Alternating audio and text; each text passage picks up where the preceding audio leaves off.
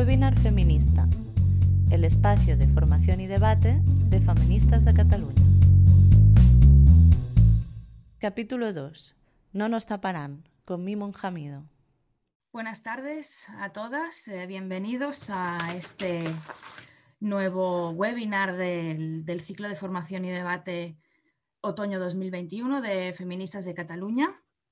Como ya sabéis, eh, Feministas de Cataluña es una organización feminista que, por lo tanto, por definición, como feministas que somos, luchamos contra la desigualdad entre hombres y mujeres, contra la violencia contra las mujeres y abogamos por la abolición de la explotación reproductiva, de la explotación sexual y de los roles y estereotipos de género. Evidentemente, si defendiésemos algo como por ejemplo la prostitución, no seríamos feministas. Como sabéis también, Feministas de Cataluña eh, es una organización que no está escrita en ningún partido político. Eh, por lo tanto, eh, además tampoco percibimos ninguna subvención que en ese sentido pudiese comprometer nuestra independencia. Dicho esto, procedo a presentar a nuestra invitada de hoy. Es un placer contar con Mimun Hamido, seguro que la conocéis, muchas de vosotras. Mimun es una mujer feminista y de izquierdas que nació en Melilla, em, en el seno de una familia musulmana de origen marroquí. Ella, como explica en su libro, pues era una niña inquieta, y, le gustaba mucho jugar y con sus primos y subir a, los árboles, en definitiva, ser pues una niña, ¿no? Sin embargo, eh, cuando, cuando, como es habitual eh, que pase en los eh, contextos islámicos, cuando llega la menstruación, la cosa cambia y todo el peso de, de, la tradición patriarcal islámica y del control del cuerpo y de la sexualidad de las mujeres recae sobre el peso de, las niñas, que, todavía son niñas, ¿no? Como ella explica, y espero que, nos, va a contar más al respecto, Mimun se, se rebeló contra, todo esto ya, ya, desde niña. Con 18 años eh, vino a, la península, estudió eh, para ser jefa de cocina. Ella es cocinera, es chef, eh, una profesión maravillosa, como hija de cocinera lo digo, y ha vivido en, Madrid, en Andalucía, en Aragón, en Cataluña también, además de en Francia y en Inglaterra. Y actualmente vive en Istambul, donde está al mando de un proyecto gastronómico eh, mediterráneo, de la gastronomía mediterránea. Mimun, como feminista y mujer de izquierdas, eh, como decíamos, lleva toda la vida luchando contra lo que llamamos el patriarcado islámico eh, y, contra, y denunciando la situación que, sufren las niñas y las mujeres de, los países árabes, ¿no? las mujeres árabes, como lo hace en su libro, del que viene a hablarnos hoy, que es eh, No nos taparán, y también con su asociación Mediterráneo Sur. Es por esto, porque Mimun lleva toda su vida luchando contra esto, que es muy crítica eh, con esto que, yo llamo la benetonización de, la política, ¿no? y especialmente de la izquierda, o la ex izquierda, mejor dicho, ¿no? Em, una, una ex izquierda de las democracias liberales occidentales que ha sustituido la lucha por la igualdad y los derechos universales por una especie mm, de, coleccionismo de la diversidad, ¿no? Em, muy, del estilo de estos anuncios del, marketing de Benetton, ¿no? de los niños del mundo, que seguro que, tenéis en mente. ¿no? Muchos partidos eh, que son de esa izquierda sentida, porque ellos se, se, sienten de izquierdas, pero no lo son, eh, han, digamos que tienen portavoces que son mujeres eh, árabes con el velo, muy importante con el velo, porque se tiene que, se tiene que ver que ellos son diversos y que son eh, pues muy, muy guays y muy integradores en ese sentido. ¿no? Y de este modo convierten lo que es una obligatoriedad del patriarcado islámico, de que las mujeres decentes se cubran el pelo y así, em, esta nueva exizquierda eh, lo convierte eh, en una puesta en escena de una falsa de una, de, una, mm, falsa forma de integración social, ¿no? que además es absolutamente funcional al, patriarcado, en ese caso el patriarcado islámico. ¿no? En ese sentido, mmm, Mimun en su libro No nos taparán, si me, si me permitís que lea un fragmento que para mí es eh, eh, demoledor en ese sentido, eh, dice, denunciamos el discurso a favor del multiculturalismo, que pretende mantenernos a nosotras, mujeres de contextos islámicos, apartadas de los derechos y libertades que se reivindican para las demás. Pretenden crear parcelas para nosotras, categorizándonos como colectivo musulmán, sometido a las normas dictadas por nuestros ideólogos. Exigimos un feminismo laico que rechace toda imposición religiosa. Rechazamos ser tratadas como un colectivo aparte. Rechazamos el uso del velo islamista o hijab para marcarnos como personas distintas a las demás ciudadanas. Esta lucha contra el patriarcado es universal y se debe dar a la vez en nuestras sociedades de origen y en el país en el que residimos y en el que muchas ya hemos nacido. Sin sin por eso poder sustraernos de las normas patriarcales de nuestra cultura de origen. Normas justificadas cada vez más con la religión bajo el disfraz de una identidad que se nos impone como obligatoria. No queremos ser clasificadas como, mm, como parte de un colectivo religioso, ni cultural ni étnico, y mucho menos racializado. Queremos ser mujeres con los mismos derechos y libertades que los hombres es un fragmento del libro de Mimun que creo que lo dice todo. Las feministas, del, delante de esta benetonización de la política que decía, nos llevamos las manos a la cabeza. Imaginaos mujeres como Mimun lo que, lo que tienen que, pensar al, respecto de esta nueva política. ¿no?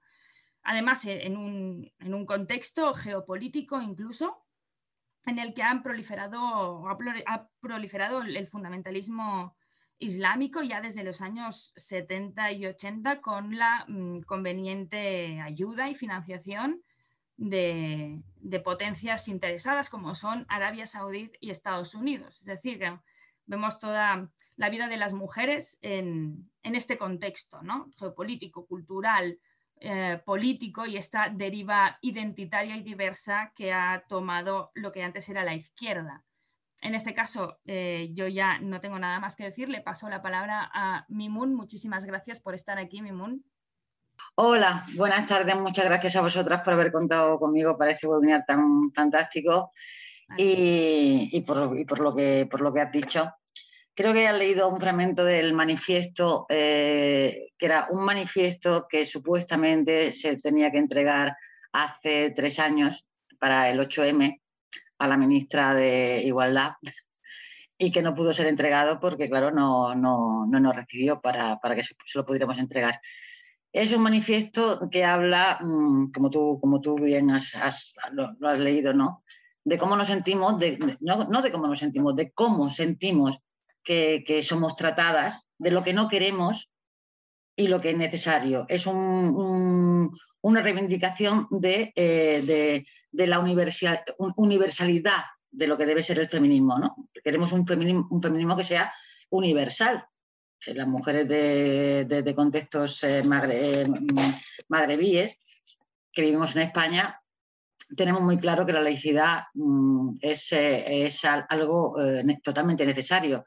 Siempre me sorprende porque es algo que me sorprende que los partidos, los partidos de izquierda, que tú los has llamado de, ex izquierda o de la izquierda sentida, sí, porque yo, tampoco sé cómo llamarlo, a veces lo llamo mierdas, eh, no sé cómo llamarlo ya, porque claro, se, han olvidado de estos valores. Y parte del feminismo, eh, desgraciadamente, también se ha olvidado de estos valores universales, ¿no? Porque yo me he encontrado con mujeres que se dicen feministas, sobre todo las que, eh, las que están en ese feminismo institucional, ¿no? Que, son las que te dicen que hay que respetar esto, hay que respetar lo otro. Y cuando te dicen esto y lo otro, resulta que eh, son eh, costumbres ¿no? Eh, costumbres o, o religiones, ¿no? o ideologías. Y tú dices, bueno, ¿y yo por qué tengo que respetar ciertas ideologías que son contrarias a, este pensamiento de izquierda que yo tengo? ¿no? ¿Y por qué tengo que respetar yo las religiones? ¿Por qué tengo que respetar yo algo que no me ha respetado a mí como mujer nunca? ¿no? Y claro, a mí eso sí que me sorprende de, la, de, mujeres que se dicen feministas, que de repente mm, esas mujeres que se dicen feministas creen que hay que respetar lo que me ha parecido a mí siempre, que ha sido totalmente irrespetuoso a lo largo de la historia y a lo largo de los años, y sigue siéndolo con las mujeres, ¿no? Este libro, eh, No nos taparán, eh, no trata más que de, ese conflicto entre sociedades, del patriarcado de la religión y la defensa de esos valores universales, y sobre todo de esos valores universales laicos y de esos valores universales feministas, porque, eh, porque yo soy feminista. Y, y, no te queda otra. Y sí que me parece mentira, me parece muy doloroso que, en este siglo, en el 21, porque yo ya tengo cierta edad y yo pensaba que esto no, bueno, si me hubieran contado hace 30 años, yo hubiera dicho que, cómo va a ser, ¿no? Esto, eh, la deriva que ha tenido todo, todo este asunto y la deriva que está teniendo el feminismo en estos últimos años eh, es bastante dolorosa. ¿Por qué?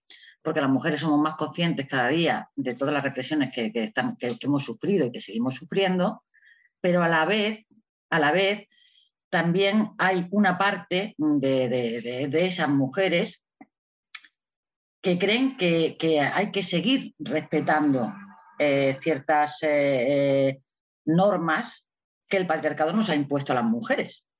no se sabe en nombre de qué, pues en nombre de, de yo no sé bien qué. Por eso te encuentras, por ejemplo, con una ministra de Igualdad a la que se le dice por activa y por pasiva que, hay chicas a las que obligan a llevar a hijab en el colegio a los 11 años y no hace caso, o sea, no hace absolutamente nada. Bueno, esa ministra que tenemos no hace absolutamente caso a nada que no sea pues una ley trans o algo así que, ¿no? en lo que respecta a las mujeres no, no, no veo yo que haya, que, haya habido ningún cambio en estos tres o tres últimos años. los tres últimos años han sido, al contrario, han sido y siguen siendo una lucha constante con estos caballos de Troya que vamos, que, vamos teniendo. Porque el patriarcado nos sigue poniendo trampas, ¿no? El movimiento feminista en España, contrariamente a lo que muchos feministas piensan, es muy fuerte, mucho más fuerte que en cualquier país de Europa. Hay gente que, tiene una idea equivocada de Europa. Cuando digo gente hablo de mujeres porque voy a hablar de mujeres siempre, ¿no? Las mujeres somos gente. ¿no?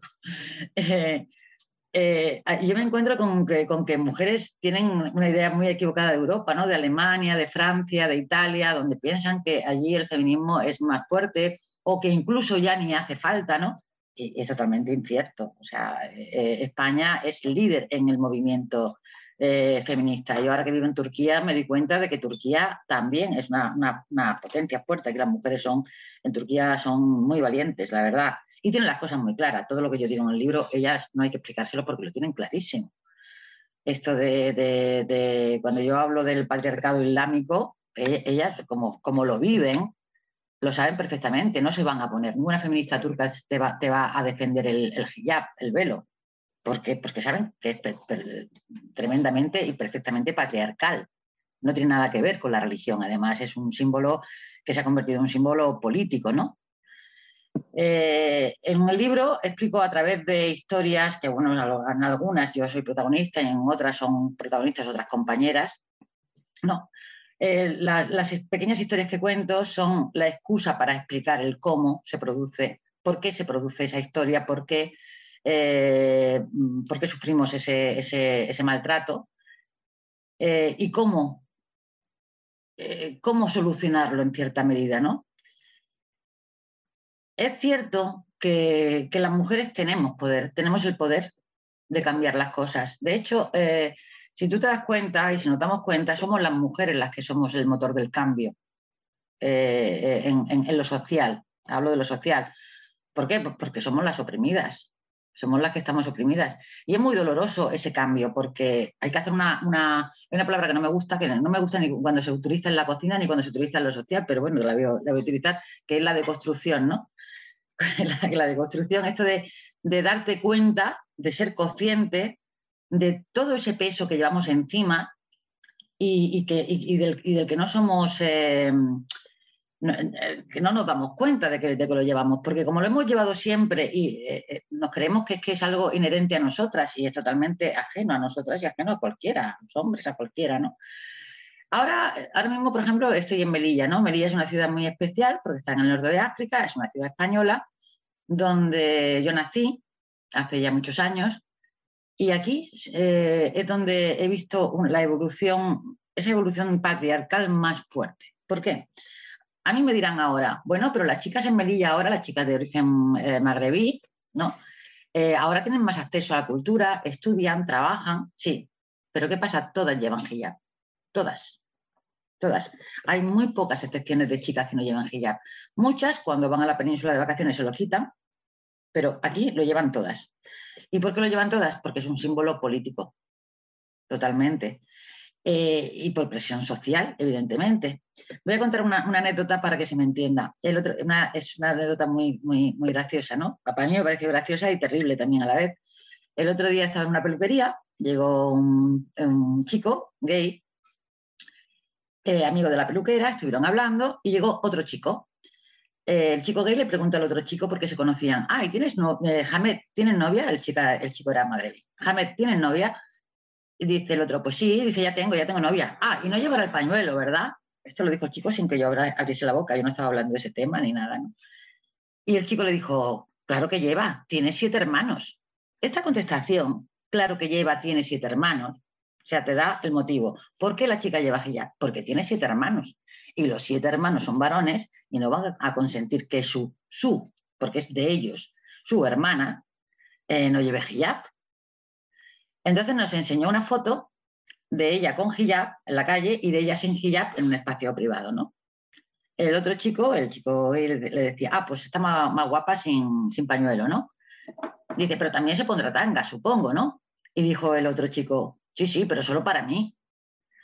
Eso da medida de por qué. voy a explicar una cosa. El hijab es un símbolo, un símbolo que obliga a las mujeres a comportarse de, de determinada manera, ¿no?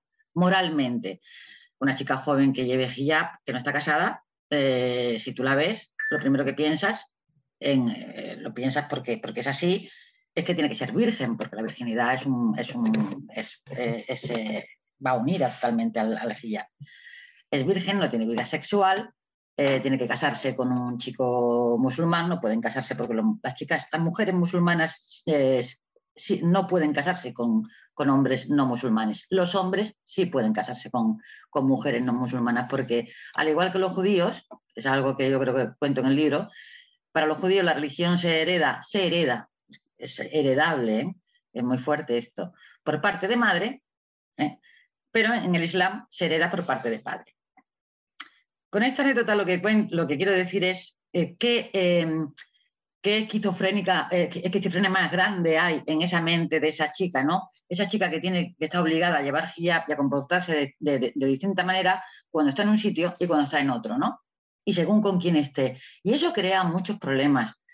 Eh, en el libro hablo principalmente de, las chicas de origen magrebí o de origen árabe que viven en Europa, que viven en España. ¿Por qué? Porque ahí es este, este esta ideología es más exacerbada, ¿no?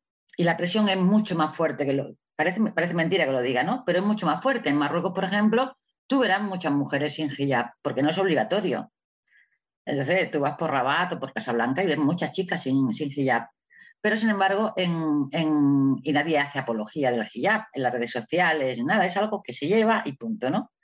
la que lo lleva, ¿no? Pero, ¿qué está pasando últimamente en los últimos años? Que la apología que se está haciendo del hijab es demasiado bestia, demasiado bestial. Está en Instagram, está en las redes sociales, está en conferencias, está en los colegios, que es el, problema que para mí es el, mayor problema que hay, que el hijab esté en los, en los colegios, ¿no? Tanto si lo lleva una profesora como si lo lleva una alumna. Si lo lleva una profesora, se supone que la profesora ya es mayor de edad y lo lleva porque quiere. Bien, me parece muy bien, pero es que aquí la gente se olvida de que en, España, sobre todo, hemos luchado durante años para librarnos de los crucifijos en los colegios y ahora nos ponen otro símbolo religioso. Un símbolo religioso que además te está diciendo cómo se comporta esa mujer ante el mundo, ante la sociedad. Esa mujer es una buena mujer, es una mujer pura, una buena madre, una buena esposa, una buena hija. Y si está soltera, esa mujer también es virgen esa mujer no puede enseñar su pelo, no puede enseñar sus tobillos, etcétera, etcétera, etcétera. Eso, es lo que le estamos poniendo enfrente a, las, a, nuestras hijas, ¿no? Ese ejemplo. Eso es una buena mujer. Y las, y las otras, no. El hijab también segrega, y segrega mm, de una forma muy maquiavélica, ¿no? Somos nosotras las que llevamos hijab y vosotras las que, las que no lleváis hijab. Eso para nosotras mismas, para las mujeres, ¿no?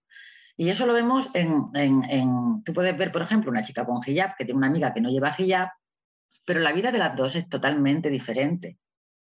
En general es totalmente diferente. La que no lleva hijab, no siendo musulmana igualmente, siendo creyente, no tiene que demostrar nada. Ella puede ir a la playa, puede salir con sus amigos, puede, puede irse en un bar, nadie le va a decir nada.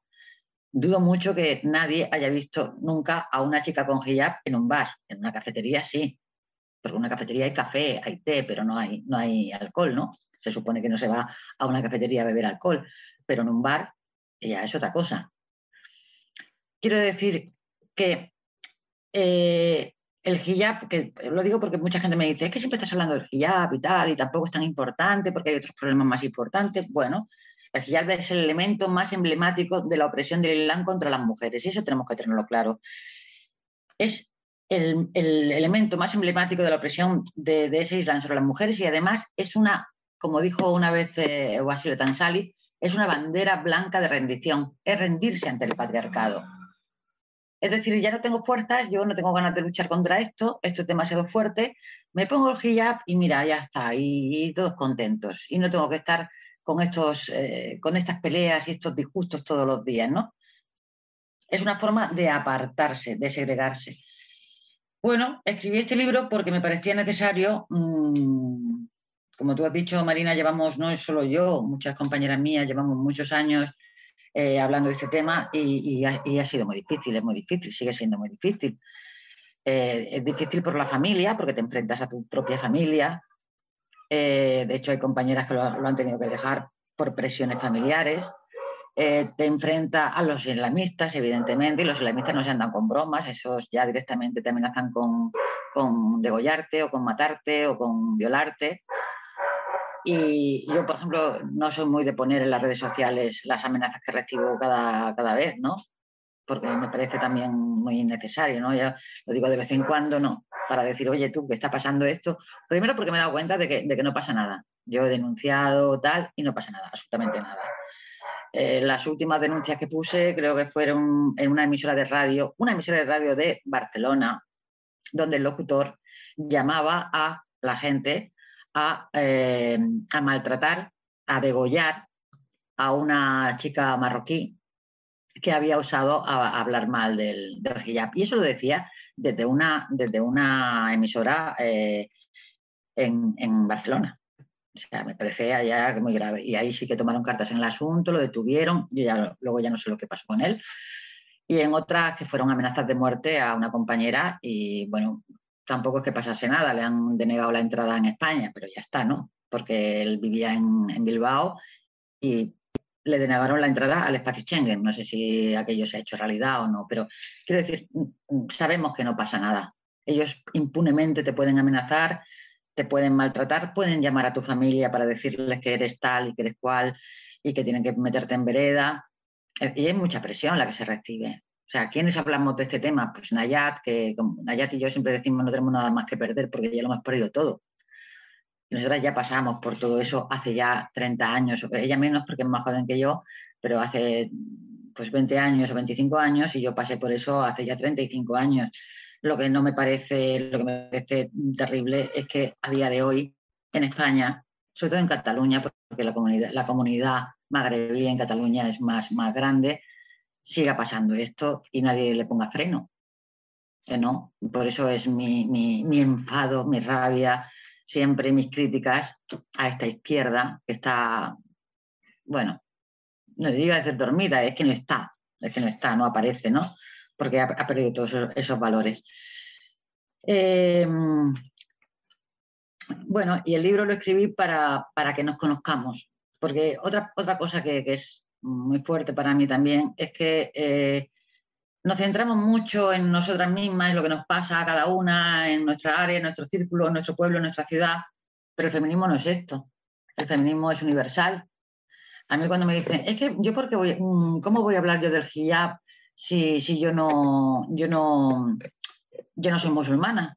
Bueno, a ver, es que hay que hablar de, las mujeres que, que, queman en la India, aunque tú no hayas estado en la India, pues claro que hay que hablar de eso, porque para eso está el feminismo, para hablar de las opresiones que reciben las mujeres en cualquier parte del mundo.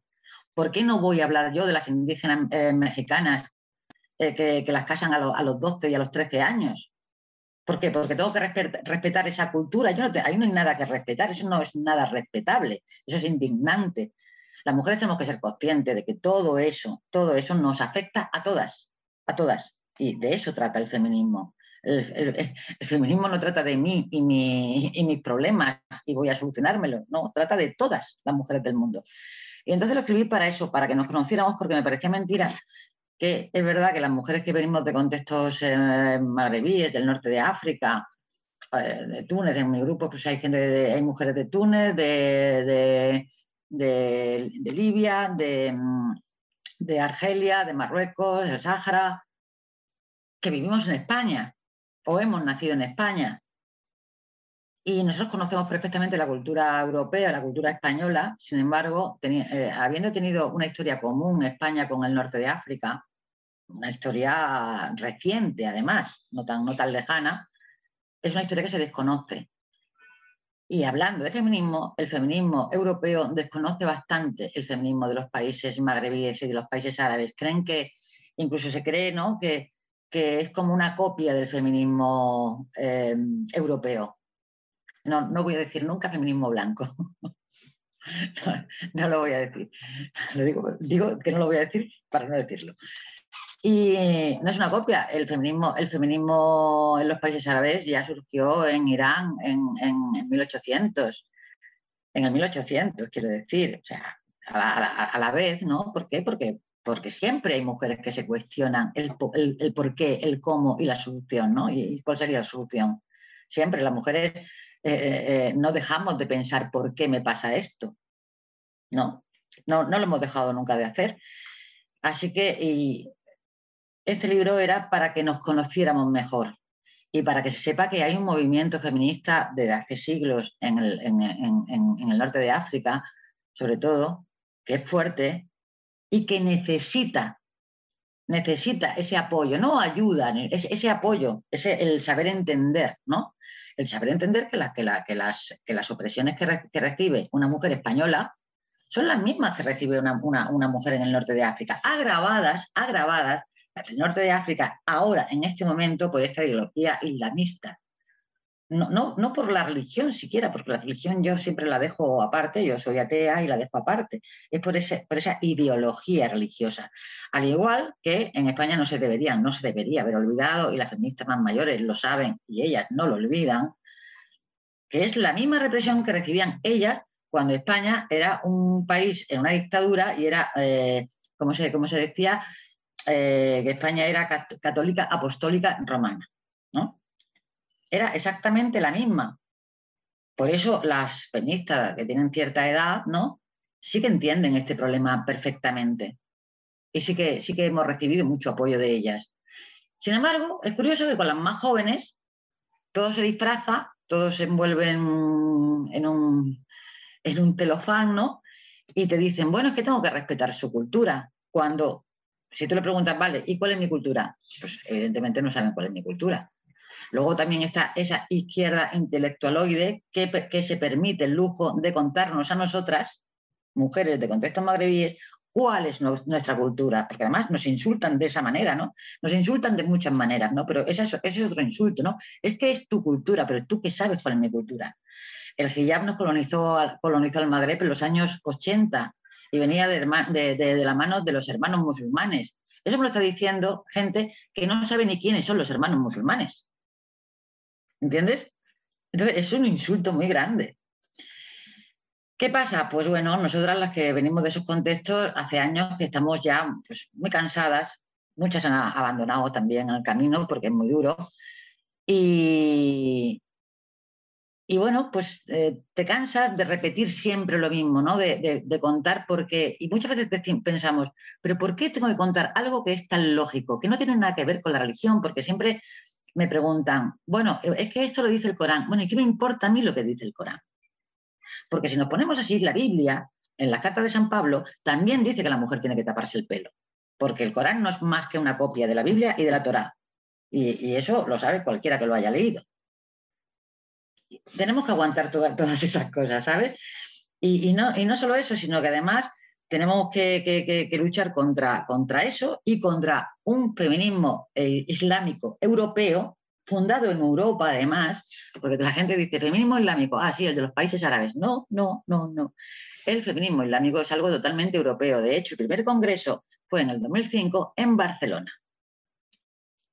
Y estaba pues formado sobre todo por conversas eh, eh, bueno, de, de, españolas, evidentemente. Y de ahí no ha salido. O sea, de Europa y de, Europa se exportó se ha exportado a Estados Unidos y de ahí no ha salido. No hay feministas islámicas en los países árabes. ¿Por qué? Pues evidentemente, porque, porque una mujer que vive en Arabia Saudí, que vive en Irán, que vive en Turquía, que vive en, Marruecos, sabe perfectamente lo que significa el hijab, sabe perfectamente eh, cómo actúa el patriarcado eh, islámico sobre, sobre las mujeres. Entonces no van a venirles con que, como dicen ensayos que se publican en España, en esta editorial donde yo he publicado este mismo libro, ¿no? donde, donde una profesora de universidad eh, musulmana te dice que Islam y feminismo es una redundancia. Y esta señora publica libros y esta señora da clases en una universidad. Pero no es, no es ella la única, son muchas profesoras de universidad que hay, a las que yo también me he enfrentado en Granada, en Valencia, que piensan exactamente lo mismo. Eh, y que lo dicen además, y lo dicen en, en sus clases, en sus aulas, a sus alumnas. Bueno, luchar contra todo esto es muy difícil, es muy difícil. Luego también estamos luchando contra el velo en las escuelas, porque, a ver, no deja de ser un racismo encubierto el que, no, el que la gente, el que a las mujeres en España no les importe que las niñas de 11 años o niñas de 8 años vayan con para el colegio. ¿No? Claro, como no son las suyas, ¿no? mientras no sean sus hijas, pero son las hijas de alguien. Son niñas. Y la religión no puede estar por encima de los derechos humanos del menor, pero en España se sigue consintiendo, no pasa nada. Bueno, como tú has hablado antes de que decías, no somos, al principio de, tu presentación, que decías, no seríamos feministas si no estuviésemos en contra de la prostitución. Bueno, pues yo no podría ser feminista o llamarme feminista si no estuviese en contra del velo. Y eso es lo que tengo claro y eso es lo que quiero que la gente tenga claro cuando lea mi libro. Y, cuando lea el libro creo que, es, que le quedará bastante claro el por qué, ¿no? Porque, bueno, si no sabemos la historia, pues ya, ya estamos nosotras para contarla. Nosotros no nos cansamos de repetirlo, de, explicar por qué. Solo hay que pensar que si te dices feminista, si te dices feminista, no puedes estar hablando de respetar, de respetar costumbres misóginas que vayan en contra, primero, de los derechos humanos fundamentales, de los derechos de la menor y, de, la ideología feminista y de la agenda feminista. ¿no? Bueno, yo creo que más o menos he explicado de qué va el libro. y si queréis, si queréis hacerme alguna pregunta o si queréis hacerme alguna pregunta. Pues sí, yo estaba aquí tomando notas como una loca. La verdad es que es un placer escucharte. Y mm, bueno, creo que es especialmente interesante, lo digo también porque somos eh, feministas de Cataluña, el tema de Barcelona. ¿Qué pasa en Barcelona? Em, tienes, eh, me ha encantado este que has dicho, ¿no? El feminismo islámico no es del mundo árabe o islámico o musulmán, es de Europa, ¿no? Es un constructo, casi que es un constructo de un producto de consumo europeo para que las eh, bueno, mujeres y hombres bien pensantes de Europa no puedan sentirse que tienen la, medallita de yo, yo soy muy respetuoso con, la gente del mundo árabe, por, tan, eh, por tanto, feminismo islámico es, eh, bueno, es aquí lo más, ¿no? ¿no? Pero como dices tú, ¿no? si esto no, en, en Turquía, que hay un feminismo muy potente, esto no, no existe, eso es un constructo europeo. y especialmente es verdad que, en Barcelona, ah, no sé qué puedes decirnos al respecto de esto, porque eh, creo que incluso desde las instituciones se ha financiado a determinadas organizaciones que van... Bueno, en, Barcelona eh, es especialmente grave, en toda Cataluña, en Barcelona, en Barcelona más. ¿Por qué? Porque ahí se concentra la, gran mayoría de, población eh, inmigrante A ver, te explico.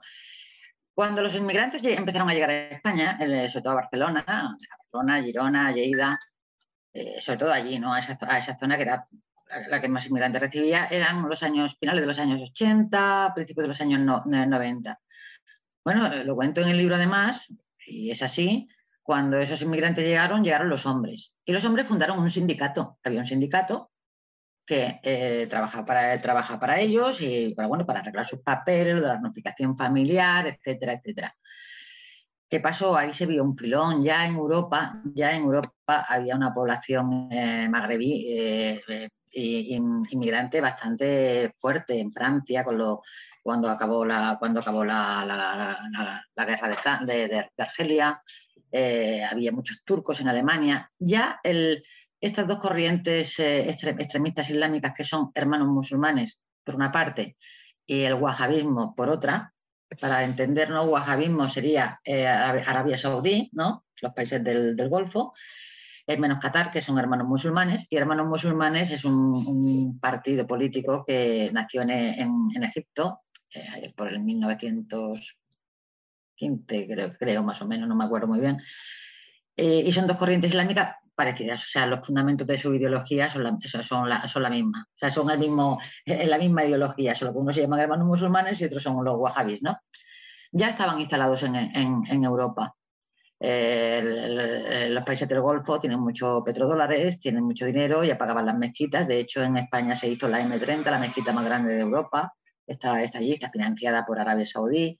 Casi todas las, mezquitas de, Cataluña también están financiadas por, Arabia Saudí.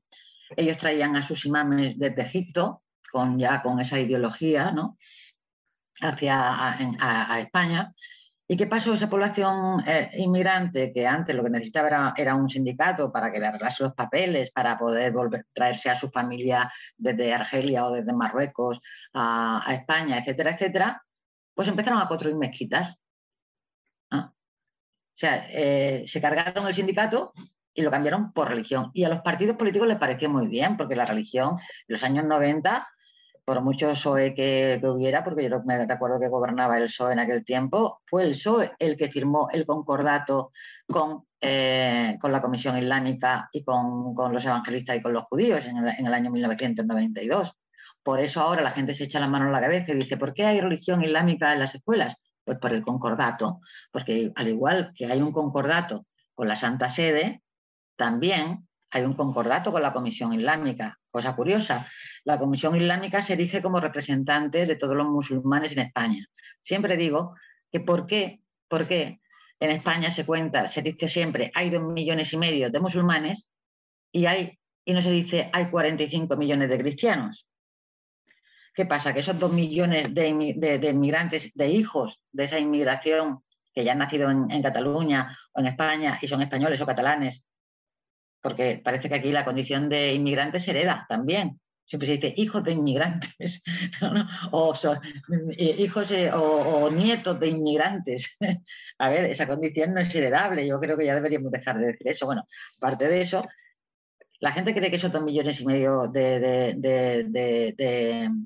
de, magrebíes o de origen magrebí eh, o de origen árabe son todos creyentes, somos todos musulmanes, ahí eh, ahí estoy contada también yo, y yo soy atea. Estamos contadas muchas. Sin embargo, es la interlocutora válida del gobierno. ¿Qué pasa en Cataluña? En Cataluña tenemos, por ejemplo, el Instituto Imbatuta. Imbatuta era un célebre cartógrafo marroquí eh, el presidente de esa asociación fue además eh, diputado por el, por el, PSC, por el Partido Socialista Catalán, creo que en dos legislaturas, me parece además. Una cosa muy chocante porque tenía nacionalidad marroquí. A mí me parecía muy, muy curioso que teniendo nacionalidad marroquí, doble nacionalidad, pudiera ser eh, diputado. Ahí lo dejo, ¿no? ahora es el presidente de Imbatuta, tiene otros negocios allí en Cataluña, etcétera, etcétera, muy bien mirado por la Generalitat. Está actuando también la banca halal, para quien no lo sepa, halal es eh, bueno y haram es pecado. Eh, en la banca halal es la banca buena, ¿no? La banca que permite Dios. Se supone que no, que no practica la usura. Mentira, porque te cobran intereses exactamente igual, si no, no sería un banco, ¿no? Pero curiosamente, eh, en este caso, eh, tiene, han, formado una cooperativa. Esa banca halal ha formado una cooperativa subvencionada por el Ayuntamiento de Barcelona. Eso lo puede mirar cualquiera. Eso es muy curioso también, ¿no? Eh, hay muchísimas asociaciones contra la islamofobia, porque, claro, es muy importante lo de, la islamofobia, que están subvencionadas. ¿A qué se dedican todas esas asociaciones? ¿A qué se dedican? ¿Se dedican a proteger a los inmigrantes, a luchar por sus derechos? Pues no, pues no. Se dedican a lo social, a que a las mujeres con, con hijab se las vea en el espacio público, ¿eh? a, a promover, a promover y a, bueno, a promover esa ideología, ¿no? La ideología de, totalmente, una ideología totalmente salafista además, porque este Islam, yo siempre digo que, no hay un Islam, ¿no? Igual que hay, hay formas de creer. Este no es el, Islam que practicaban mis padres, por ejemplo, ¿no? Este radicalismo que, que existe, sobre todo en Cataluña. En Cataluña tú verás muchas chicas con hijab, verás burcas por la calle. En Girona, tú lo verás. Yo no, he visto más burcas en Girona que, en Marruecos. En Marruecos está prohibido vender burcas además y vender niqabs. En, en, Cataluña, evidentemente, no. Y todo esto, todas estas asociaciones se, se dedican a proteger el gueto. Pero no a proteger el gueto para que ese gueto prospere, que sería lo deseable, ¿no? No, no para protegerlo de los demás. Vosotros por aquí y nosotros por aquí, pero la pasta me la dais a mí. Luego están los partidos políticos que se dicen de izquierda, como Escara Republicana, como la CUP, etcétera, que para mostrar qué, multiculturales son, ¿no? Para decir, para que, para que, para que se vea, ¿no? Que son partidos multiculturales, pues ¿qué hacen? Pues, eh, pues eligen eh, candidatas con hijab, de hecho, en Esquerra, por ejemplo, hay dos, diputadas musulmanas, dos. Una no lleva hijab y la otra sí, pero la gente a la que no lleva hijab ni la conoce. No aparece nunca en la televisión, no aparece nunca en ruedas de prensa, no aparece en ningún sitio. Para la que lleva hijab sí. Porque claro, la que no lleva hijab, la gente cómo va a saber que es musulmana. Entonces, tío, pues entonces no sabemos que la gente no va a saber que somos multiculturales porque es una chica normal, rubia, con el pelo rizado además, encima, encima rubia porque la gente piensa que no hay musulmanes, no hay magrebíes rubios, ¿sabes? Entonces, y la CUP exactamente la misma. Bueno, la CUP voy a contar una anécdota muy, muy, muy cruel, me pareció muy cruel, yo no estaba, porque si llegó a estar, sí que se, se hubiese liado. Una compañera mía, magrebí, o sea, que vive en Barcelona, de origen magrebí, pero española, fue invitada por la CUP para dar una charla sobre feminismo y invitaron también a una feminista islámica. Y entonces ella, a la presidenta de la mesa, de la mesa, una chica de la CUP, feminista, le dijo, eh, antes de que empezara el acto, le dijo, es que a ver, yo no entiendo por qué traéis a una feminista islámica, dice, porque el feminismo islámico no existe, o sea, el feminismo islámico no es feminismo. Y la contestación de la presidenta de la mesa fue, eso lo arregláis entre vosotras. Le faltó decir, eso lo arregláis entre vosotras las moras. Le faltó decir eso. A, ese nivel llegan, ¿no? Mm, ¿qué te voy a decir de un partido de izquierda que va a dar, a dar mítines a la mezquita y le da a las mujeres una charla por separado de los hombres? O sea, en un país donde se supone, se supone que no existe la segregación y que se educa en la igualdad, que resulta que va un partido de izquierda y da un mitin para hombres y en otra sala otro mitin para mujeres. Bueno, pues esa es la situación de Cataluña, donde los matrimonios infantiles están a la orden del día, además, donde más, más se producen y donde más dinero se gasta en integración, curiosamente. ¿Pero en qué? ¿En qué se gasta ese dinero? ¿En qué? Se gasta en el bienestar de esas chicas, se, gasta en el bienestar de esa población eh, inmigrante, entre comillas, que ya no es inmigrante, que, yo no considero que sean inmigrantes, que son catalanes. No, no se gasta en eso. Se está gastando, en, se está desviando hacia, hacia otras cosas, cosas como la banca halal, eh, asociaciones contra la islamofobia, etcétera, etcétera, etcétera. Pues sí, la, verdad es que el, caso de, Barcelona es para, para estudiarlo porque... Sí, sí, grave, grave. En Girona también, en Girona tenemos Sal, que es, creo que es la población con más, em, con más población de origen... Magrebí, sí, sí.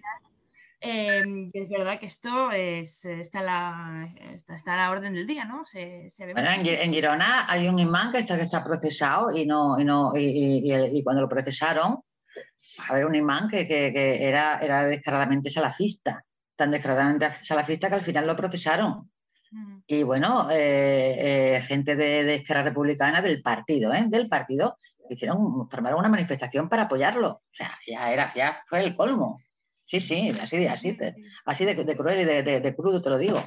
Sí, sí, sí, no, eh, desde luego. Y es, curioso porque como, mm, bueno, como ves tú esta cuestión que parece que eh, desde, bueno, esos partidos o estos mm, movimientos políticos tipo izquierda republicana, que este esencialismo cultural nacional, ¿no? Que es como, pero vamos, que también pasa en Podemos, ¿eh? bueno, también, bueno, en Podemos igual. Podemos también tiene, tiene, tiene candidatos con, con hijab, aquí en Melilla, por ejemplo, también, sí, sí. Sí, parece que el otro solo puede ser el otro, con sus caricaturas, con su con su mm, Exacto, sí, cosas características que para que nosotros podamos decir, ah, mira, ese es el otro, pero no tiene derecho a cambiar, no tiene derecho a renegar de, por ejemplo, de tradiciones culturales eh, perjudiciales, no tiene derecho a, no No, es que además te lo prohíben diciéndote, bueno, si tú estás en contra y tú, y tú hablas mal del Islam, por ejemplo, de la religión, si yo hablo mal de, la Biblia, nadie me va a llamar cristiano, cristianófoba, ¿no? O sea, no hablo mal. Si, critico pues, pasajes de la Biblia, nadie, me va a decir cristianófoba. Pero si, si, si, critico una sura del Corán donde se dice que, a las mujeres se les puede pegar, yo soy islamófoba. Si yo critico que, lo, que, en el Islam las mujeres eh, heredamos la mitad que nuestro hermano, soy una islamófoba también, porque estoy resaltando los, puntos negativos. Bueno, porque me digo cuáles son los positivos para las mujeres, porque no hay ninguno. No hay ninguno. Luego, esto es peligroso, ¿por qué? Porque todas estas asociaciones eh, contra la islamofobia, hay una en particular, bueno, varias, que, eh, que hablan siempre de la Sharia, porque a ellos les, les encantaría que para la comunidad, entre comillas digo comunidad musulmana, se implantase la Sharia en, España, como está implantada en Inglaterra. En Inglaterra, lo cuento en el libro, la Sharia la implantó Margaret Thatcher en, 1980, creo que fue, los años 80. Eh, y eh, bueno, Margaret Thatcher era muy racista, evidentemente. ¿Y qué dijo ella? Pues venga, vosotros queréis la Sharia para los musulmanes en Inglaterra, pues para vosotros. No. ¿Qué problema hay con eso? Pues que, por ejemplo, eh, las chicas que se, que, se casan obligadas por lo religioso, cuando las repudian, cuando se divorcian de ellas, a lo mejor tienen un hijo, dos hijos, o etcétera, ¿no? Pues no tienen derecho a nada porque según la Sharia los hijos son para él. Y ella no, no, no, puede, no, recibe ni pensión ni, ni, nada. ¿Qué pasa? Que esa chica, para, para que el hombre se haga responsable de sus obligaciones eh, eh, con respecto a sus hijos, etcétera, etcétera, tiene que denunciarlo en un, juzgado inglés.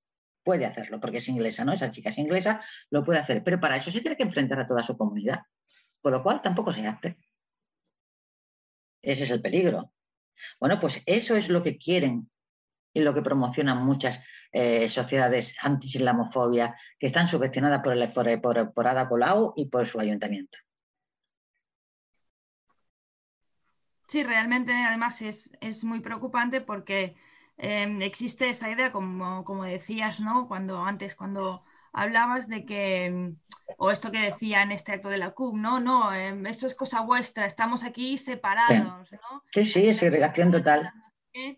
Y, antes que has mencionado a Najat eh, El Hajmi, recuerdo que también cuando estuve, estuvo en este webinar, creo que fue que decía, no, no, que aquí no estamos en distintos mundos, en distintos cajones, incomunicados y nos tenemos que arreglar cada una por su cuenta. Esto es un mundo y, si hay guajabismo, hermanos musulmanes o, los de Viva Cristo Rey, nos afecta a todas y a todos en este, en el, mundo es uno, ¿no? No, no son tantos mundos, aunque hablemos de, De eso, de eso se trata, por eso muchas veces es verdad que te, que te enfadas y tal, porque dices, ¿cómo, cómo no entienden esto?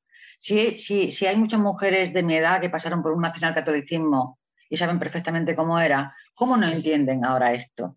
¿Por qué me dicen que yo tengo que respetar esto cuando ellas no han respetado eh, eh, sus tradiciones o esas costumbres, no? A ver, eh, recuerdo perfectamente cuando, cuando para entrar a la iglesia había que ponerse un velo y, se dejó de poner velo. Y recuerdo cuando no se podía entrar en las iglesias con una falda por encima de las rodillas o enseñando los brazos. Y bueno, todo eso evolucionó y, el feminismo luchó contra todo eso. Y ya no se acuerdan de que eso pasó. Y yo, yo sí tengo que respetar todo eso.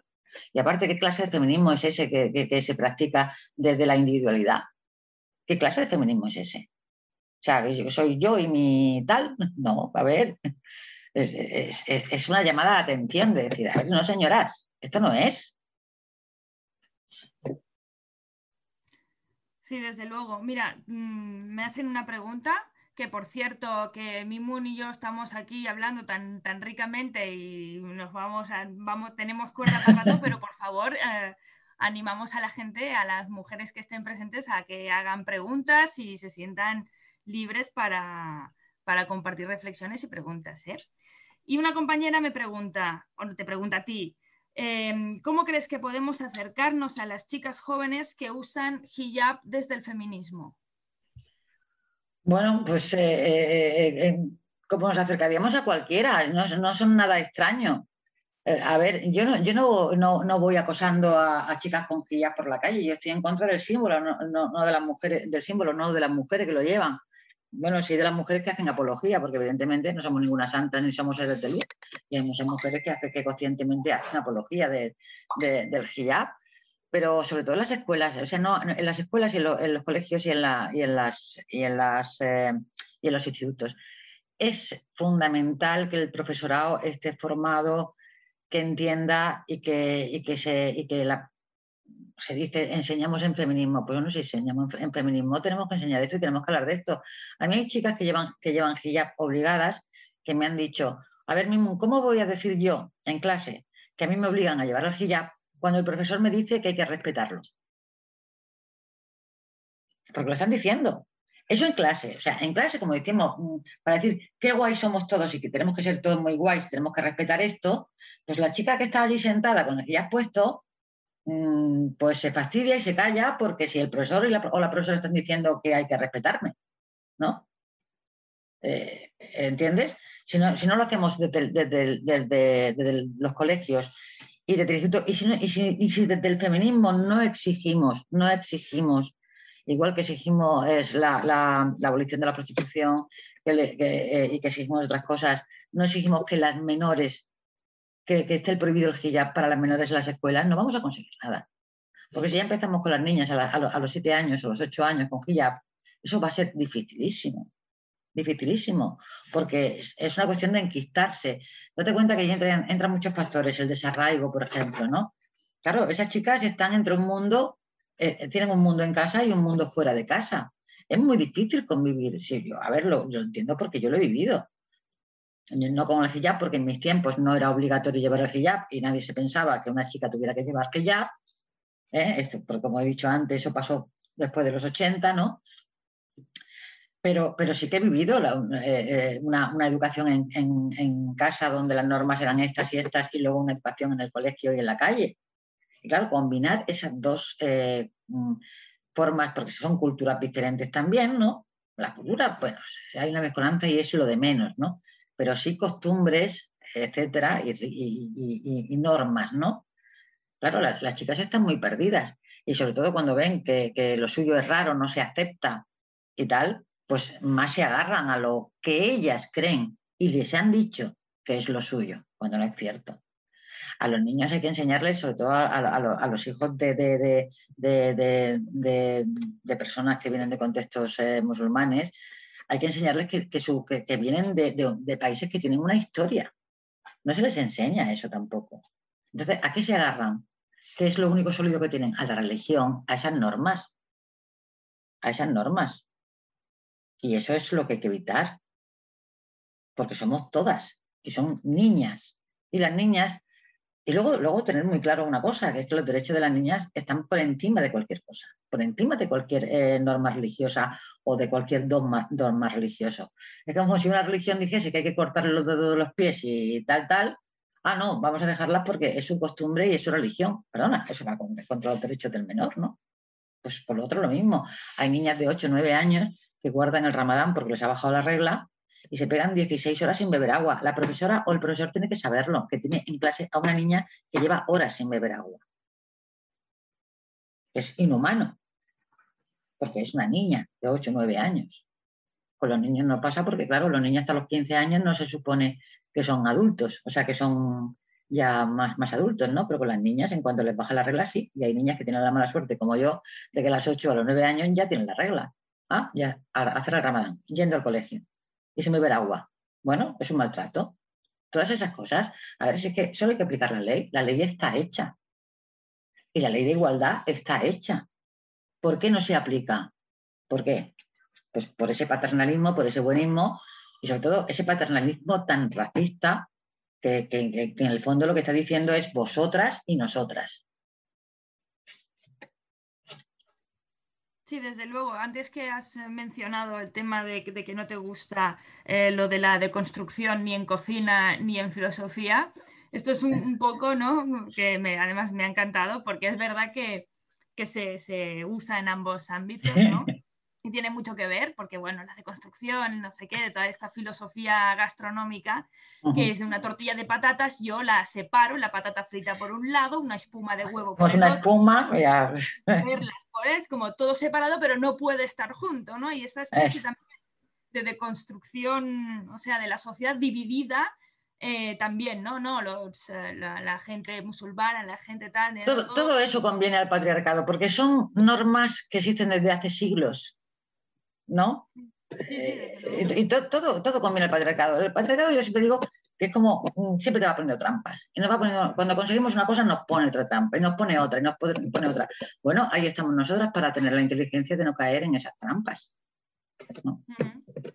¿Y en, qué medida esto también beneficia al capitalismo, a que las clases... Bueno, hay toda, hay toda, hay toda una industria. Sí, sí, hay toda una industria. Mira, Ah, te dicen, ah, el pañuelo total no importa. Bueno, perdona, es una industria, ¿eh? eh tiendas, las tiendas de, moda, de ropa hijabi, de, abarca todo, porque luego, y luego está todo el mercado halal, que es un mercado cautivo.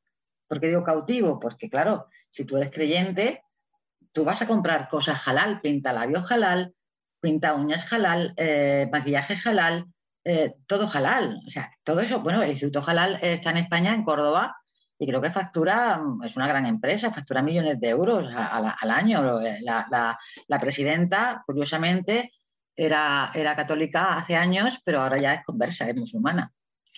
Sí, claro, porque todo es un negocio. Hay un, hay un amigo que tengo que me dice que, habla de ellos como de profesión musulmán. Y es verdad, porque es una profesión porque se saca mucho dinero de todo esto. Ya no solo con, con, la moda, con todo, con, bueno, hasta, bueno, se juega con todo, hasta con los seguros de, de, de, reprotección de cadáveres, o sea, con muchas cosas, con muchas cosas, es toda una industria. Mm. Claro, que conviene al capitalismo y al capitalismo también le, conviene, de, bueno, igual que le conviene la guerra, ¿no? Le conviene la, división, ¿no? De que unos vayan por un lado y por otro. Y luego está el paternalismo, que es muy peligroso, como ha pasado, por ejemplo, en Afganistán, de pensar que, bueno, estos son salvajes que no aprenden y tal, vamos a ir a enseñarles, ¿no?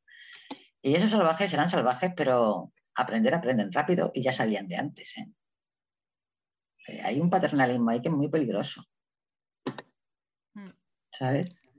Mira, una pregunta que tenemos en el chat. ¿Cómo evitar los guetos en nuestras ciudades? Bueno, eso es una cuestión política, totalmente política. Eh, es una cuestión de los ayuntamientos, ¿no? Se, se, dan subvenciones para vivienda y tal, porque se dan siempre en el mismo sitio, en el mismo barrio. Eh, hacer que los guetos son muy, muy difíciles de evitar. ¿Por qué? Porque cuando la reunificación familiar, pues claro, tú vas a un sitio donde la tienda vende los productos que se utiliza, donde, sobre todo con las mujeres, ¿no? Como las mujeres llegan sin saber el idioma, ¿no? Pues si encuentran a otra mujer que, que está como ellas, pues ya se sienten más acompañadas, ¿no? Pero claro, ahí está, ahí está la inteligencia de política, ¿no? Que, debe, debe, tener sus, sus, instrumentos para que esto no, no, no, no, no, no, pase, ¿no? O, o, si pasa, para poder tener ayudas para poder salir del gueto, ¿no? Porque del gueto hay que salir también, ¿no?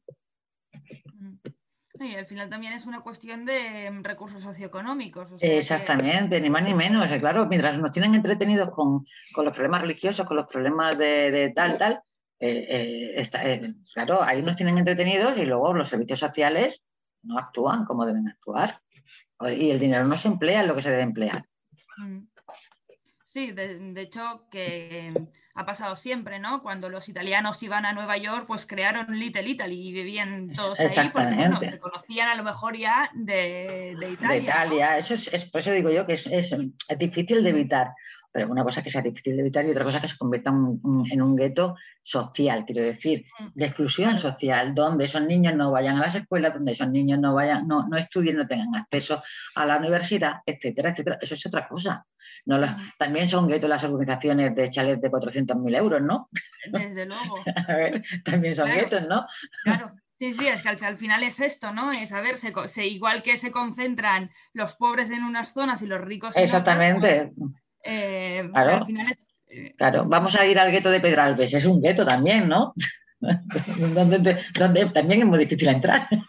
Desde luego, desde luego. Mira, nos comentan también eh, en el chat eh, que en Cataluña se dan charlas en los claustros bajo el título Multiculturalidad. Nos vienen a decir que hay que respetar las culturas y religiones de las familias.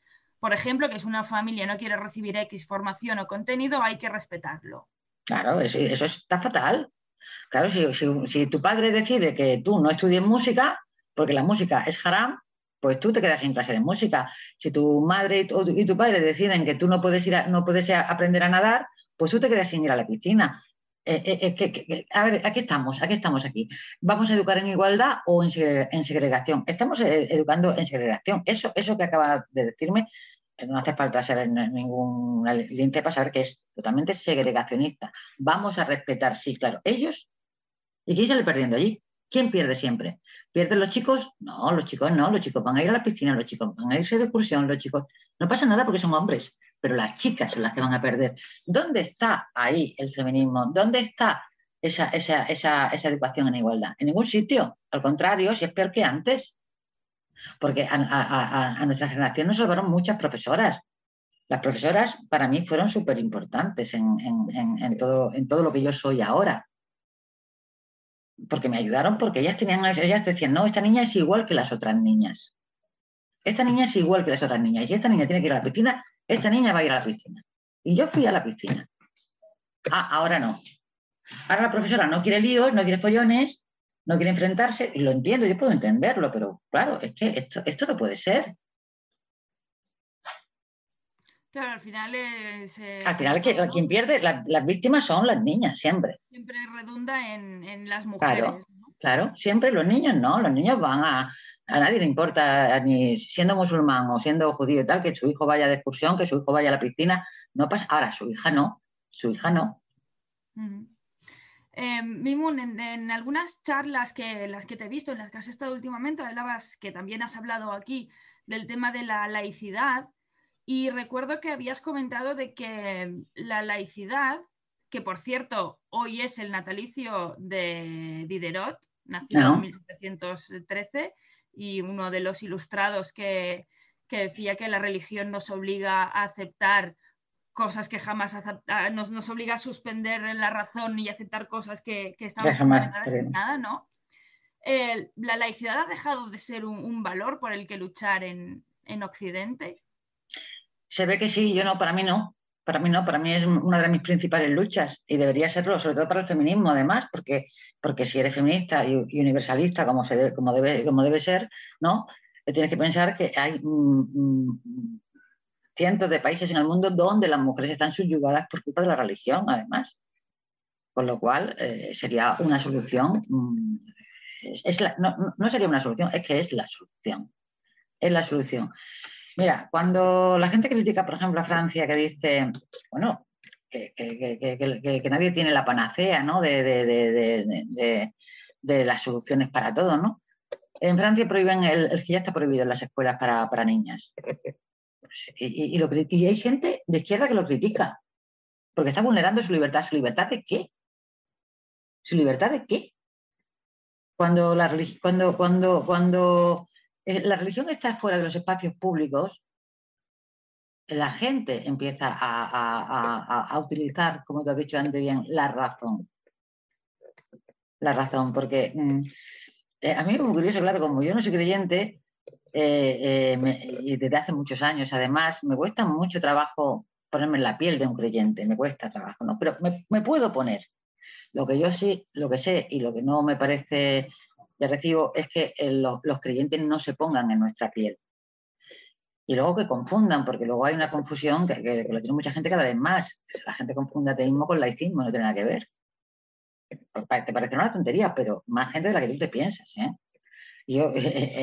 En, Europa laica, por ejemplo, te lo pueden decir, ellos explican muchas veces esta diferencia, que parece que es tan obvia, ¿no? Y se la explican a gente que tú pensarías que por el nivel intelectual debería saberlo, ¿no? Pues no, no lo saben, ¿no? Lo confunden, ¿no? Y sobre todo en el Islam, en el Islam ya se ocupan estas asociaciones de, contra el islamofobia y tal, de que la gente los confunde, sobre todo los musulmanes. Tú le preguntas a un adolescente musulmán que le hicimos, te dirán que, ah, pues esos ateos. ¿Sabes?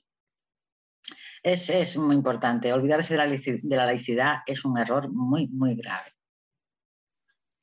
Y que la izquierda lo haya olvidado es mm, totalmente reprochable y terrible. Es posible que se haya perdido porque la Iglesia Católica ha perdido mucho peso en la vida, mm, la vida cotidiana y, bueno, en el día, en el, día a día sí, pero la Iglesia hizo el poder, date una vuelta por Valencia. Mm. por ejemplo, es un ejemplo Valencia. Y lo digo porque eh, si sales, vas a la plaza, está el Palacio Episcopal con un parking de coches que te, te caes de culos, eh, las iglesias, o sea, el patrimonio que tiene la iglesia en España y que pagamos todos, porque ellos no pagan impuestos. Eh, perdona, ¿quién lo está pagando? Nosotros. Claro, ahora no se meten en la vida social de, sobre todo de las mujeres, ¿no? Se meten, intentan meterse, pero no, no, no lo dejan, ¿no? Pero siguen teniendo sus prebendas. Las siguen teniendo, evidentemente. ¿Y qué pasa? ¿Que no importa? ¿No importa? Pues claro que importa. A los españoles debería importarles porque es un dinero que, un dinero que sale de nuestro bolsillo además que podría estar destinado a otras cosas y que ellos se paguen lo suyo, tú. Es, es así, ¿no? Y aún intervienen, y aún intervienen y, o, somos inocentes y creemos, a ver, que tienes a tu a Republicana, por ejemplo, que se va a Montserrat a rezar allí todos el rosario, es que llevamos eso ya, mira, de verdad, o sea, para volverse loca, ¿eh? Yo cuando los veo allí en Montserrat rezando, ya me, me echo la mano de pero bueno, a ver, que me parece muy bien que crean, que me parece muy bien que individualmente se vayan a iglesia los domingos, lo que tú quieras, pero que se vaya a la mitad del partido a rezar a Montserrat, yo eso no lo entiendo. Esquerra Republicana, ¿eh? perdón. Esquerra Republicana. Esquerra y Republicana. Lo digo, lo digo por el nombre del partido. Pues que se cambien el nombre del partido, no sé. Que se pongan Opus, Light, por ejemplo. Les, pegaría más, sí. Sí, pero sin embargo parece que hay como esa percepción de que, bueno, de que, mm, no sé, de que defender el laicismo a lo mejor ya no hace tanta falta porque bueno, porque ya claro, pero, vale, pero, está ahí. Vale, pero, eh, pero se supone que el feminismo forma parte de esa izquierda, de esa ideología de izquierda, ¿no? Ese feminismo. ¿Y el feminismo qué? La ideología feminista tiene que abogar por el laicismo. No hay eh, feminismo sin laicismo. Porque aunque el cura de tu pueblo no te mande a ti, el imán de mi pueblo sí me manda a mí. Y tú eres feminista igual que yo. Con lo cual, eso te tiene que importar. ¿No? Es que es así de claro. Claro que nos debe importar y tenemos que luchar por el laicismo en todo el mundo. Y el feminismo eso lo tiene que tener muy claro. O sea, eh, eh, todo, tiene que ser. Yo entiendo que el feminismo, eh, siempre digo que es al revés.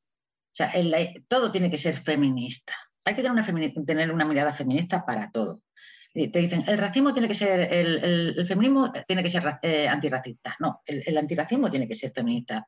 Porque yo conozco a mucha gente que trabaja, que trabaja además en asociaciones antirracistas, que es lo más machista del mundo mundial. Y me están diciendo a mí que soy feminista que es que yo tengo que ser antirracista. Vale, me parece muy bien. ¿Y vosotros qué? Y todo al revés. No sé, pienso que las mujeres tenemos que hacer como no sé, si hubiese un, eh, reser de esto de que te haga clic la cabeza y de repente despertásemos un día como una distopia de esa, una película de esa distópica, ¿no? De, de, de repente sería mi ilusión, ¿no? Todas las mujeres del mundo se despiertan y piensan, ah, somos personas. y podemos hacer lo que hacen las personas. Sí, desde luego, ¿no? Y somos eh, en todo el mundo, somos muy diversas, pero todos somos mujeres y todas. Eh, y nos pasan exactamente lo mismo, si es que todas tenemos la regla, todas tenemos, violencia obstetricia, la prostitución, o sea, es que todo, todo. Quien piense que a una mujer de, de, Perú no le pasa lo mismo que a ella, es que no, es que no está en el mundo. Que luego tendrá otras otras cosas que la, como se dicen ahora, que te atraviesan, que yo cada vez que dicen que te atraviesan me da como un vaído, ¿no? Pero bueno, ¿vale? Pero es, en lo esencial es una mujer y le pasa lo mismo, lo mismo que a ti, tiene lo mismo, exactamente los mismos problemas que tú, con, con, con, con, todo, con la prostitución, la violencia obstetricia, con, la, con, el machismo, con, la violencia eh, machista, con todo, con todo, hasta con el género también con todo. Mira, te hago una otra pregunta que, nos llega. ¿Qué hay de las mujeres que sí desean llevar el hijab de manera voluntaria, incluso cuando los padres están en contra? Hay muchos casos que defienden su voluntad de servir a Dios. Bueno, que lo lleven. Yo, nunca, eh, cuando, cuando a mí me dice alguien muy convencida que lo, que lo lleven. A mí yo no, yo no tengo en contra nada. Si es mayor de edad, puede llevarlo, evidentemente, yo no tengo ningún problema. Es como si me dice, me voy a poner un tiesto en la cabeza porque, mira, que creo que llevar un geranio en la cabeza, pues llévalo. Si, si tú piensas que eso es un bien para ti, pues llévalo. Lo que, lo que es criticable es que se haga apología de eso, o que esa persona te diga que es mejor persona por, por eso. Entonces hay que decirle, no, perdona, mejor persona no, tú llevas esto porque tú crees, tal, exacto. Muy bien, pero no, hay que poner un límite ahí. Yo con, con las personas que, tienen, que son mayores de edad y llevan hijab, yo no tengo problema, bueno, mi madre lleva hijab, por ejemplo, eh, no tengo problemas, tengo problemas con el hijab, con el hijab, con el símbolo, y con que lo lleven las niñas, las menores de edad. Claro, a veces al final es difícil saber dónde acaba el esto de que lo llamamos ahora la libre elección y dónde... Pero libre elección no hay, libre, ellos pueden decir misa, en libre elección no hay. Ahí hay que hacer, sí, ahí sí que hay que hacer una deconstrucción y saber por qué lo llevas, ¿sabes? Libre elección no hay. Ahora, que tú eres mayorcita y tú eliges eso, bueno, ¿quién, soy yo para decirte que no? Mira, otra pregunta está sobre Francia, antes que has hablado sobre Francia. En Francia y otras partes están teniendo episodios muy graves, como el caso del profesor decapitado, y parece que se está viviendo un agravio colectivo que usa estos símbolos como militancia. Sí. ¿Crees que es así? Sí, sí, sí, sí, tanto, tanto. Es una revuelta, ¿no? O sea, o sea, como tú me estás diciendo que es por culpa de esto, o sea, como tú no me aceptas a mí, pues yo lo hago peor, ¿no? O sea, es una rebeldía, ¿no? Una rebeldía. Eh, una rebeldía que está, que está además eh, eh, apoyada, además, apoyada por, desgraciadamente, siempre lo digo, por muchos partidos de izquierda, porque están confundidos ahí, o sea, no tiene, uno tiene que, ver una cosa con la otra. Y, sí, claro que sí. Claro, todo este extremismo está llevando a esto. Y, España todavía está, está en un momento en que podrá evitar, si hay una política de igualdad, y de no segregación, etcétera, etcétera, mm, con, con, este tema, aún está a tiempo de evitarlo porque todavía no está en el estadio de Francia. En Francia ya son eh, cuatro generaciones de, inmigración, o sea, de hijos de inmigrantes ya están en la cuarta generación, pero aquí todavía se está en la, primera y en la segunda. Aquí todavía se está a tiempo de, atajar todo esto. Todos estos problemas que, vienen, que, que van a venir, porque no nos vamos a librar y que esto pase en Francia, cuna, como decíamos, de, Diderot y de la ilustración. Y de... Sí, pero también es cuna del colonialismo de, y de muchas cosas, y de ese buenismo también, ¿no? Y, de ese guetismo, de los guetos. Porque, a ver, eh, eh, los franceses son, son, son y han sido muy racistas también. A ver, los argelinos que han llegado a Francia no se han ido a vivir a, a, a París, a Montmartre, se han ido al gueto directamente y los han tratado como, como, como, como argelinos, además, no como franceses. Ese fue el error de, Francia en, Argelia, no considerar los franceses.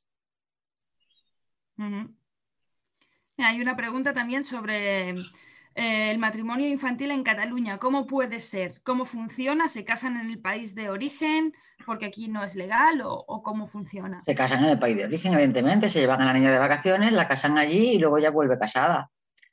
Por eso hay asociaciones allí que trabajan muy bien. Hay una, asociación que se llama Valentas y Acompañadas, que empezaron con el tema de la ablación, sobre todo allí en Bañolas, porque hay mucha inmigración de, de Gambia, Senegal, que la practica y, se ocupa de los madres. ¿Ves? Esa asociación, por ejemplo, para mí tiene todo, todo mi respeto. O sea, y yo recuerdo que la última vez que hablé con una de ellas, me dijeron que no tenían casi subvenciones, que estaban fatal. A estas asociaciones son a, las que hay que apoyar, a estas, porque son las que hacen un seguimiento de las niñas desde el colegio, o sea, procuran antes de irse de vacaciones, cuando vuelven, como la, como la situación familiar, y lo hacen muy bien. Valentas y acompañadas se llama. Sí, la conozco. La, conozco. Otra pregunta. ¿Qué opinas de lo que pasó después del 17 de agosto del 2017 y las reacciones que se han dado? Eh, ¿No crees que la permisividad que conculca derechos humanos de las mujeres es en parte miedo a que pasen cosas como aquellas? ¿De 2017 fue el atentado de Barcelona? ¿Fue? Sí.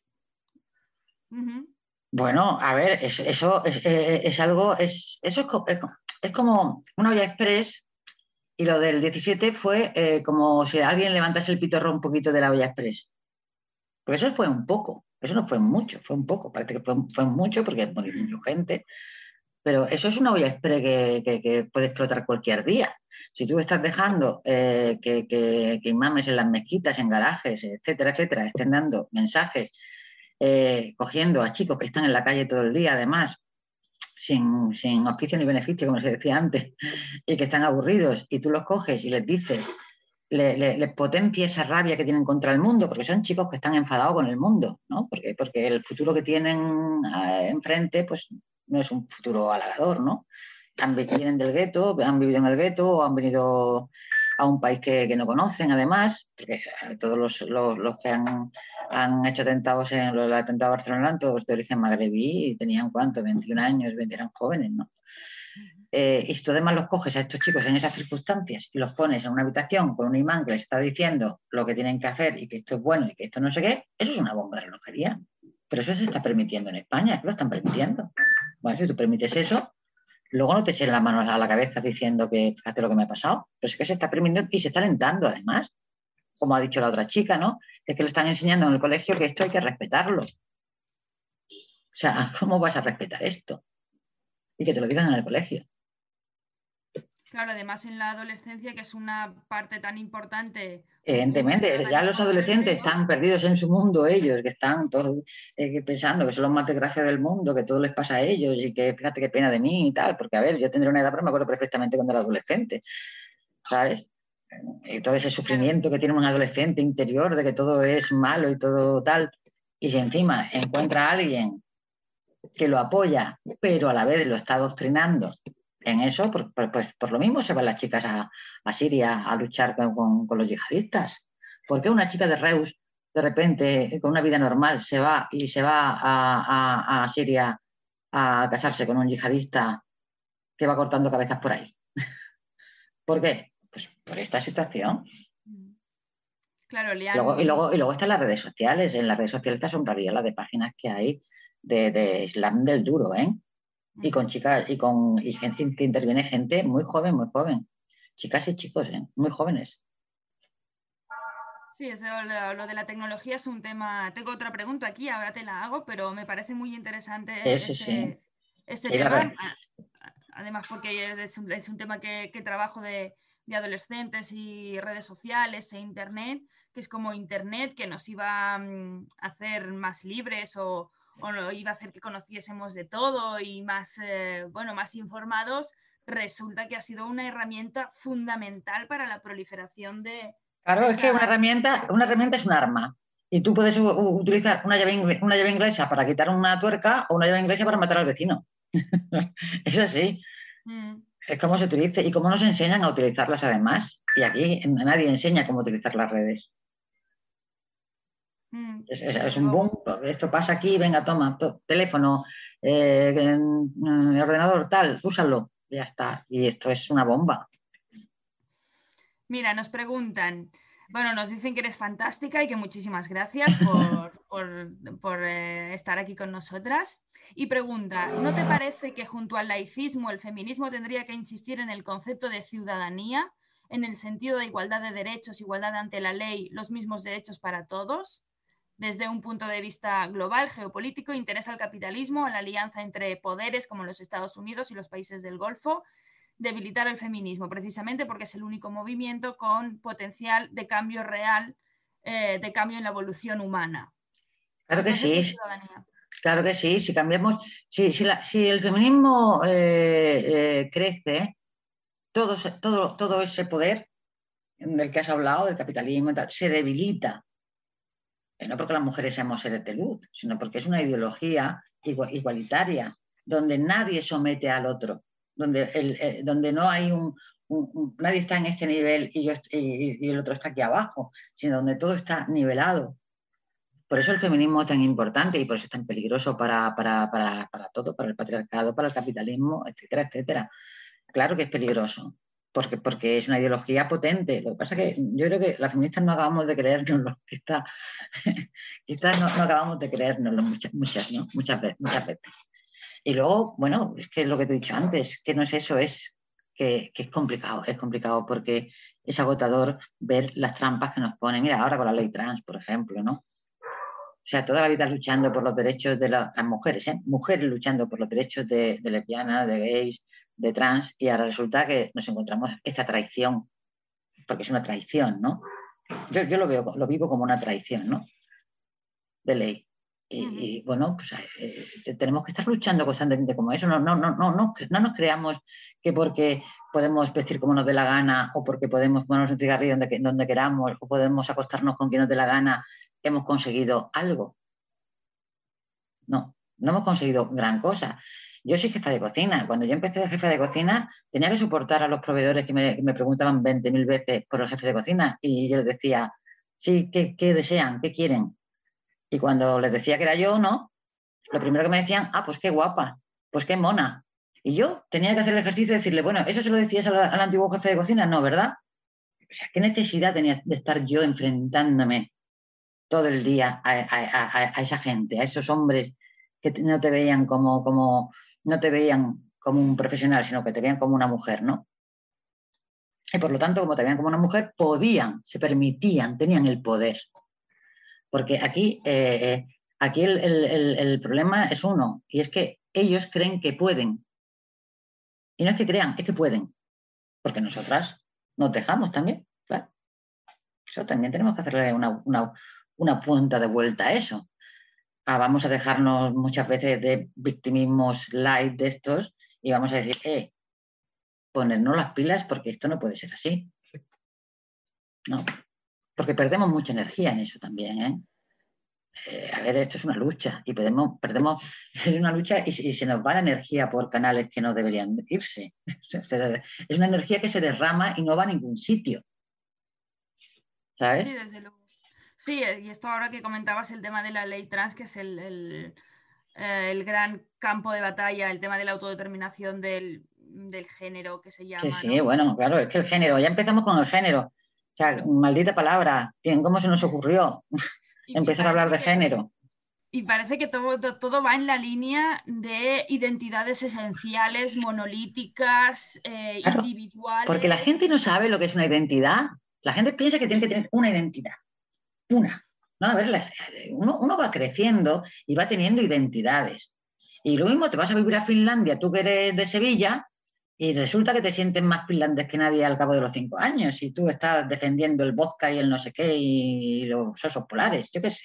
Y eso es tu, razón de, vivir. O sea, es que la gente no, crece, no piensa que, somos estáticos, pues las identidades no son estáticas, igual. Puedes tener unas raíces de las que te sientes orgulloso o no, o no, porque no hay ninguna obligación. Es que aquí todo es una obligación, sentirnos orgullosos de, de nuestra familia, de nuestras raíces, de nuestra ciudad, de nuestra tierra, de nuestra... Eh, a ver, a ver, a ver, a ver. Yo estoy en el mundo y voy a estar X años y yo no sé de dónde voy a, a poner el culo si lo pongo alguna vez, ¿no? Si hay algo fluido, en realidad es la identidad, ¿no? Exactamente, exactamente. Si es algo, eso sí es fluido. Y no, queremos que sean monolíticas y uniformadas además. Nosotras esto, estas estos, estas esto. Y eso no puede ser. Eso es. Hay un libro que se llama Identidades asesinas, que está muy bien, de Balú, que habría que leerlo, porque, porque está muy bien, y está muy bien explicado. Pues mira, con esta recomendación y con esta crítica a la concepción monolítica de las identidades, eh, yo creo que lo podemos dejar aquí. Muchísimas gracias. a vosotras, ha sido un gustazo. Un placer escucharte y, bueno, decir que volveremos en, unas semanas con, otro webinar y que mm, esperemos que, que, os haya interesado. Seguro que sí, porque ha sido, la verdad es que muy productivo y muy interesante y además hemos tocado, yo creo, todos los temas. O sea que muchísimas, muchísimas gracias, Mimun. A ti, de verdad, a vosotras. Nos vemos prontito. Un abrazo. Chao. Chao. Chao, chao.